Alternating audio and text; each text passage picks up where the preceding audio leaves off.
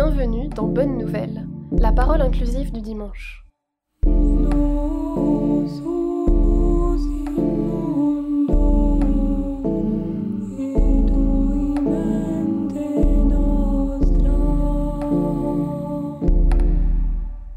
Cet évangile, on l'appelle habituellement le récit des tentations de Jésus.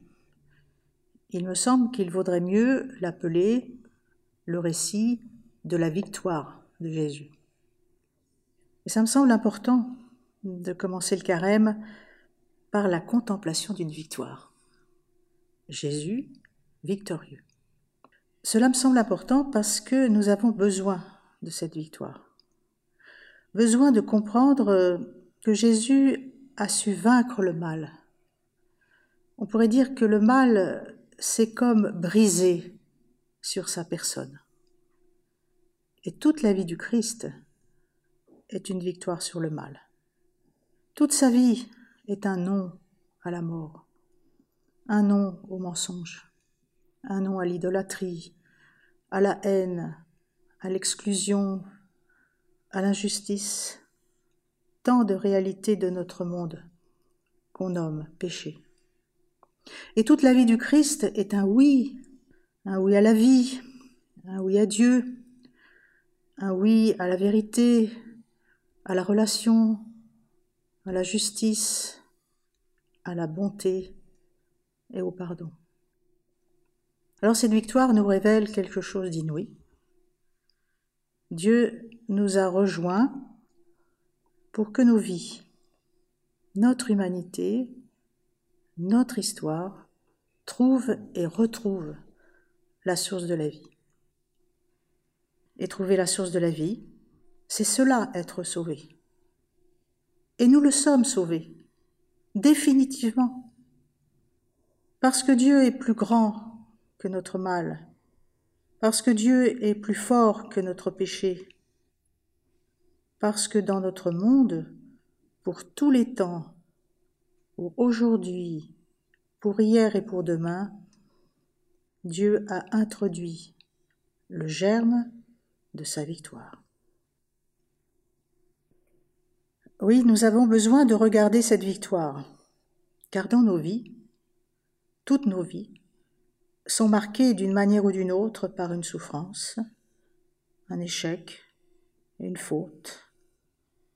Et il nous est bon de regarder cette victoire du Christ, gage de cette victoire définitive qui nous est promise, et en même temps germe qui travaille aujourd'hui le monde à la manière d'un ferment.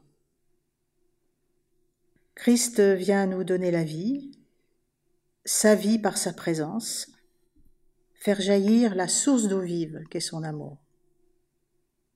Alors, puisqu'il est venu pour habiter de sa présence le désert de nos vies, cela veut dire une chose capitale. Christ est là, avec nous, à côté de nous, d'une présence définitive. Il a fait tout le chemin pour nous rejoindre et nous rejoindre jusque dans les recoins les plus désertiques de nos vies. Alors s'il a fait tout le chemin, s'il est là présent, alors que nous reste-t-il à faire? Que nous reste-t-il à faire? La seule chose à faire, c'est d'y croire et de me laisser aimer par lui. Alors ce temps de carême, c'est vraiment un temps privilégié pour croire que Dieu est là, ami de ma vie, l'ami par excellence qui ne lâchera jamais la main.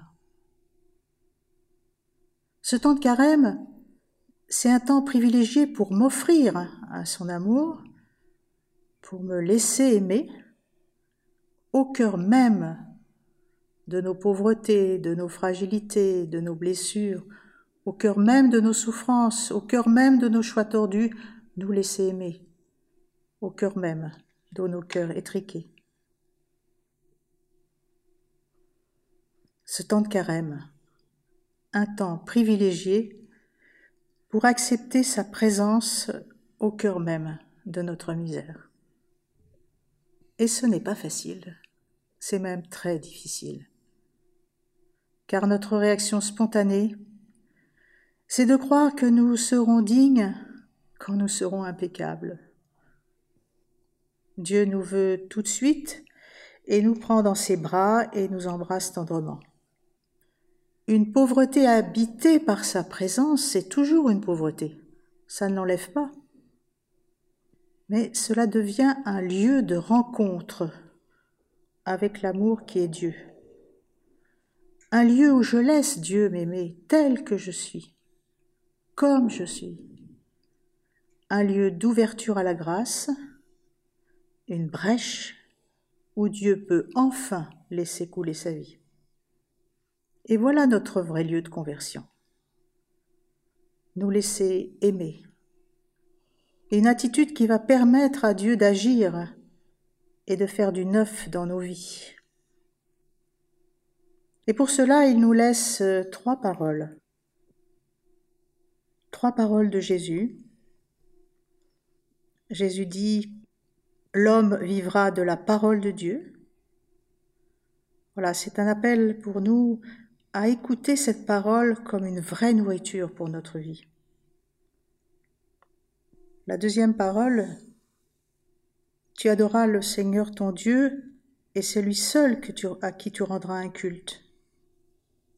C'est un appel à préférer qui nous veut libre et nous défaire de ce qui nous emprisonne. La troisième parole, tu ne mettras pas à l'épreuve le Seigneur ton Dieu.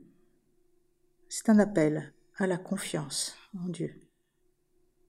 Voilà, et ces trois paroles qu'il laisse, c'est les trois paroles qui sont le secret de sa victoire.